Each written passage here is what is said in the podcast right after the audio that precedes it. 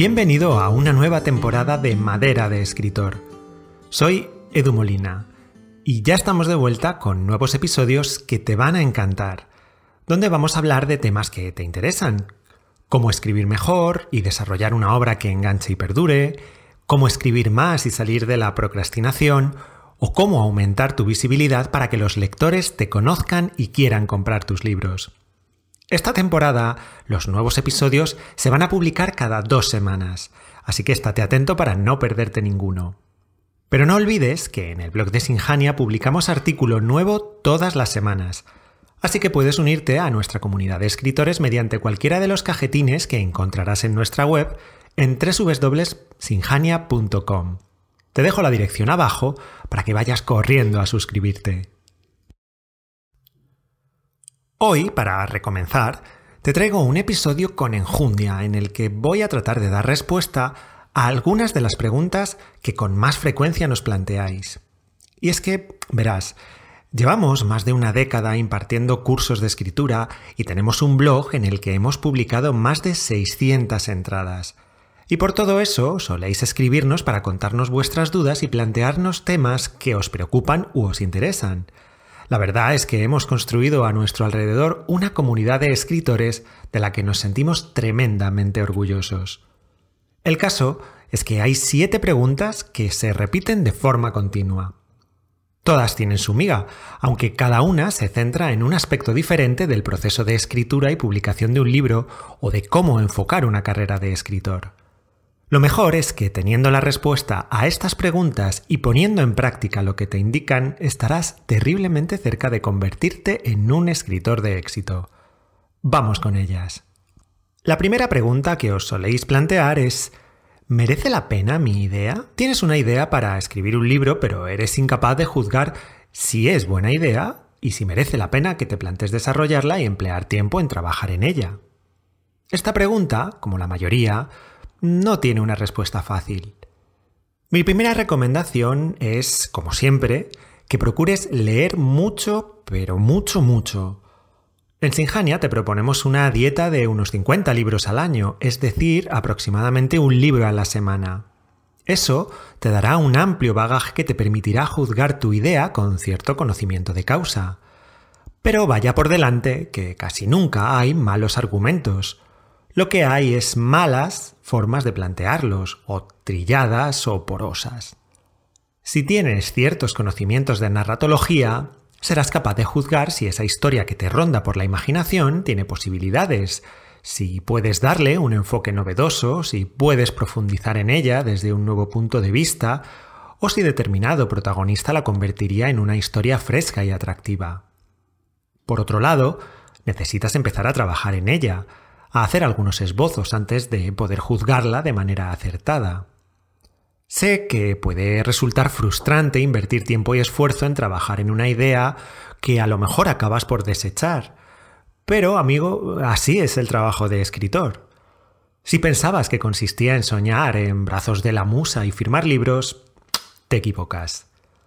Así que crea algunos esquemas rápidos que te ayuden a perfilar planteamiento, nudo y desenlace. Haz una ficha para tu, protagonista. Explora el conflicto.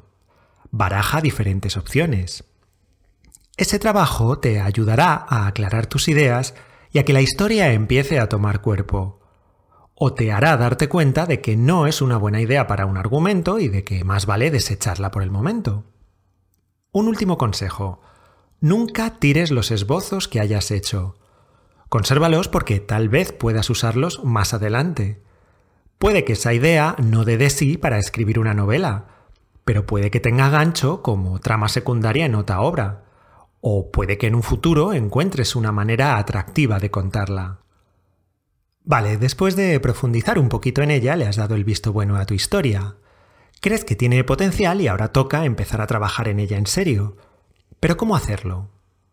Antes de empezar a escribir esa maravillosa novela que crece cada día en tu mente, Necesitas tener el hábito de escribir. Necesitas organización, disciplina, una rutina de escritura. Necesitas fijarte horarios y objetivos.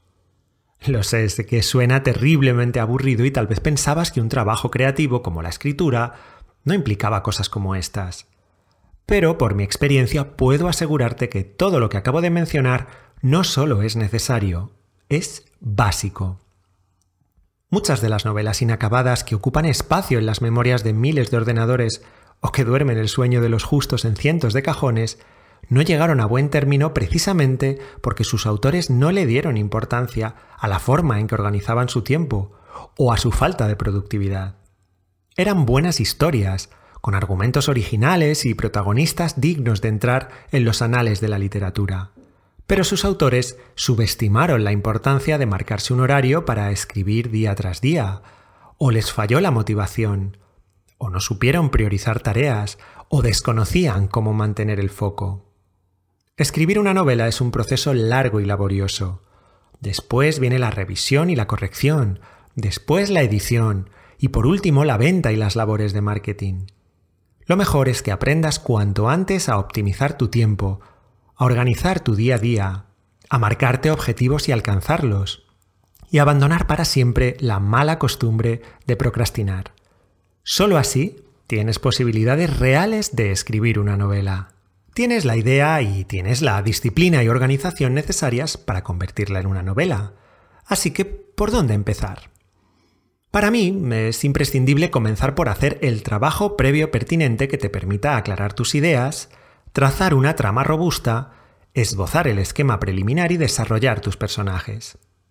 Muchos escritores noveles omitís este paso previo. Lo consideráis aburrido además de superfluo. Pues cuidado, porque la realidad puede encargarse de enseñaros, por lo general con poca delicadeza, que este trabajo es imprescindible. Sucede así cuando de pronto te quedas bloqueado sin saber por dónde continuar tu historia.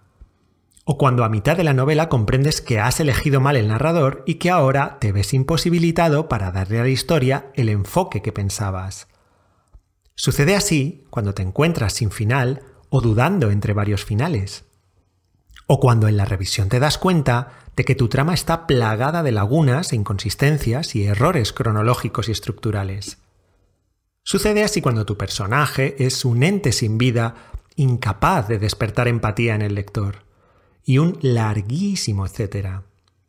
En el blog hemos hablado de todos estos problemas y de cómo darles solución. Una vez tengas hecho el trabajo previo, simplemente tendrás que ponerte a escribir. Pero con las ideas claras, te resultará sencillo hacerlo y podrás prestar menos atención al que viene ahora y centrarte más en la elección de las palabras, la forma de presentar las escenas o el lirismo de las descripciones. Llevo un rato hablando de trabajo duro, esfuerzo y planificación, y tal vez estoy empezando a caerte mal, pero ahora tengo una buena noticia para ti. Si sigues las premisas que te he dado hasta aquí, puedes olvidarte de tener problemas con la inspiración y los bloqueos. ¿A qué es maravilloso? Todos esos problemas que los escritores soléis relatar sobre sequías creativas, bloqueos y terrores a la página en blanco no son más que el fruto de la falta de planificación previa y de la ausencia de una rutina de trabajo efectiva. Si tienes una rutina de trabajo firme y sabes cómo organizar tu tiempo y tu mente para ser un escritor productivo, y si has trabajado en el esquema preliminar de tu novela y tienes las ideas claras sobre por dónde vas a conducir tu historia desde el principio hacia el fin, es casi imposible que te bloques o te quedes sin inspiración. Te aseguro que de esta manera la escritura fluirá y te resultará mucho más sencillo mantenerte motivado y cruzar la línea de llegada. Lo primero de todo, debes preguntarte, ¿De verdad has terminado tu novela? Muchos autores primerizos dais vuestra novela por terminada cuando lo que tenéis es simplemente un primer borrador. Así que te recomiendo que dejes pasar unos días y leas lo que has escrito. Esa lectura te ayudará a verificar errores estructurales, partes confusas o poco desarrolladas, desequilibrios entre las partes, etc. Puedes cotejar el resultado con los esquemas y resúmenes que preparaste como parte del trabajo previo eso te dará una idea de las partes que necesitan un poco más de trabajo. Reescribe y modifica todo lo que sea necesario. Hazlo a conciencia, no dejes que las prisas estropeen tu trabajo. Lo que tienes ahora ya es más semejante a una novela, pero todavía puedes hacer una segunda lectura y pulir algunos defectos menores que puedas detectar. Si quieres, podemos leer nosotros tu novela para ayudarte a identificar fallos, lagunas, partes que merece la pena trabajar más, arcos de personaje poco desarrollados, etc. Te señalaremos las posibles fallos y te daremos alternativas para que sepas cómo solucionarlo. Todo en la tutoría de proyectos narrativos. Te dejo abajo el enlace por si te interesa. Una vez hayas dejado reposar el texto, lo hayas revisado y hayas hecho el pertinente trabajo de reescritura, llega el momento de la corrección. Pasar el autocorrector del procesador de textos no es suficiente, pero, por favor, hazlo. Lee con mucha atención y corrige esas tildes que siempre fallan en la tercera persona del pretérito perfecto simple, como por ejemplo llegó, marchó, etc. Ten cuidado con los sinónimos. Asegúrate de que las palabras que usas, sobre todo si no forman parte de tu vocabulario habitual, significan exactamente lo que tú crees que significan. Presta mucha atención a la puntuación. Y recuerda que cuatro ojos ven más que dos. Pasa la novela a alguien de confianza, seguro que caza gazapos que a ti se te han colado. Con la novela corregida y perfecta, puedes barajar las diferentes posibilidades de publicación a tu alcance. Hay un episodio en el que hablamos de este tema, te lo enlazo abajo también. En cuanto a las diferentes opciones de publicación, en realidad eso es algo que debes valorar ya mientras trabajas en tu novela. Porque según la opción que prefieras, Así deberás empezar a enfocar la promoción de tu libro. Nunca es demasiado pronto para empezar a trabajar en la promoción de un libro y mientras escribes hay muchas cosas en las que puedes ir adelantando trabajo. Si no la tienes ya, puedes ir creando tu página web de escritor y empezar a escribir tu blog. Puedes localizar otros blogs y revistas literarias y crear contactos para asegurarte reseñas de tu novela cuando esté lista. Puedes, y de hecho debes, empezar a averiguar quién es tu lector ideal y atraerlo hacia tu web para crear así una comunidad de personas interesadas en lo que haces, que serán futuros lectores de tu libro. Puedes hacer contactos con otros escritores, periodistas culturales, editores, etc. Puedes crear y mantener activos perfiles en las principales redes sociales.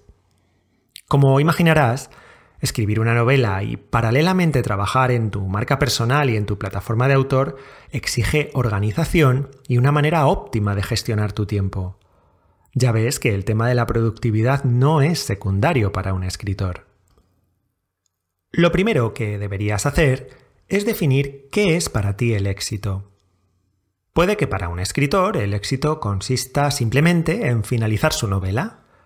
Para otro el éxito será publicarla, para un tercero, publicarla con una gran editorial. Y para otro más, convertirse en bestseller de Amazon. Lo cierto es que la idea del éxito está estrechamente ligada con los objetivos que te propongas. De ahí la importancia de saber marcárselos. Y cuidado porque puede parecer algo obvio. Todos sabemos lo que queremos. Pero en realidad no suele ser así y eso conduce a muchos pasos en falso. No obstante, Convengamos en que ser un escritor de éxito puede ser algo así como mm, ser un escritor que vive de la escritura, que publica con asiduidad y sin problemas, que tiene un número creciente de lectores que valoran lo que hace y desean comprar cada nuevo libro que saca al mercado y que por lo tanto mm, tiene cierta notoriedad. ¿Cómo se logra eso? Pues sencillamente siguiendo del 1 al 7 los puntos que acabo de darte. Un escritor de éxito es el que escribe y lee todos los días. Un escritor de éxito es el que tiene una rutina de trabajo eficaz. Un escritor de éxito es el que tiene los conocimientos necesarios para poder valorar con ecuanimidad sus ideas y convertirlas en novelas sólidas y bien trabajadas. Un escritor de éxito es el que conoce y controla su propio proceso de escritura. Un escritor de éxito es el que sabe que el de planificación es un trabajo que forma parte del proceso de escritura y le dedica tiempo, porque sabe que así se evita muchos sinsabores. Un escritor de éxito es el que trabaja desde temprano en su plataforma de escritor y maneja las herramientas y estrategias que le ayudan a hacerse visible ante su lector ideal. Un escritor de éxito es el que tiene una marca personal e invierte tiempo en hacer acciones de marketing. ¿Qué? ¿Te quedas abrumado? Bueno, pues no lo estés. Sin duda, el trabajo es arduo, pero el truco está en saber lo que tienes que hacer en cada momento y organizarte bien. De todo esto hablamos aquí y también en el blog. Suscríbete y no te pierdas ni uno de los contenidos que publicamos, porque estoy seguro de que te ayudarán no solo a escribir mejor, sino también a ser más productivo y gestionar tu carrera con acierto. Volvemos en un par de semanas. En el próximo episodio, Natalia te contará las ventajas de usar un narrador en tercera persona. Si te has dado cuenta de que en todos tus relatos y novelas acostumbras a usar un narrador en primera, seguro que el tema te va a interesar. Yo me despido por ahora. Un abrazo.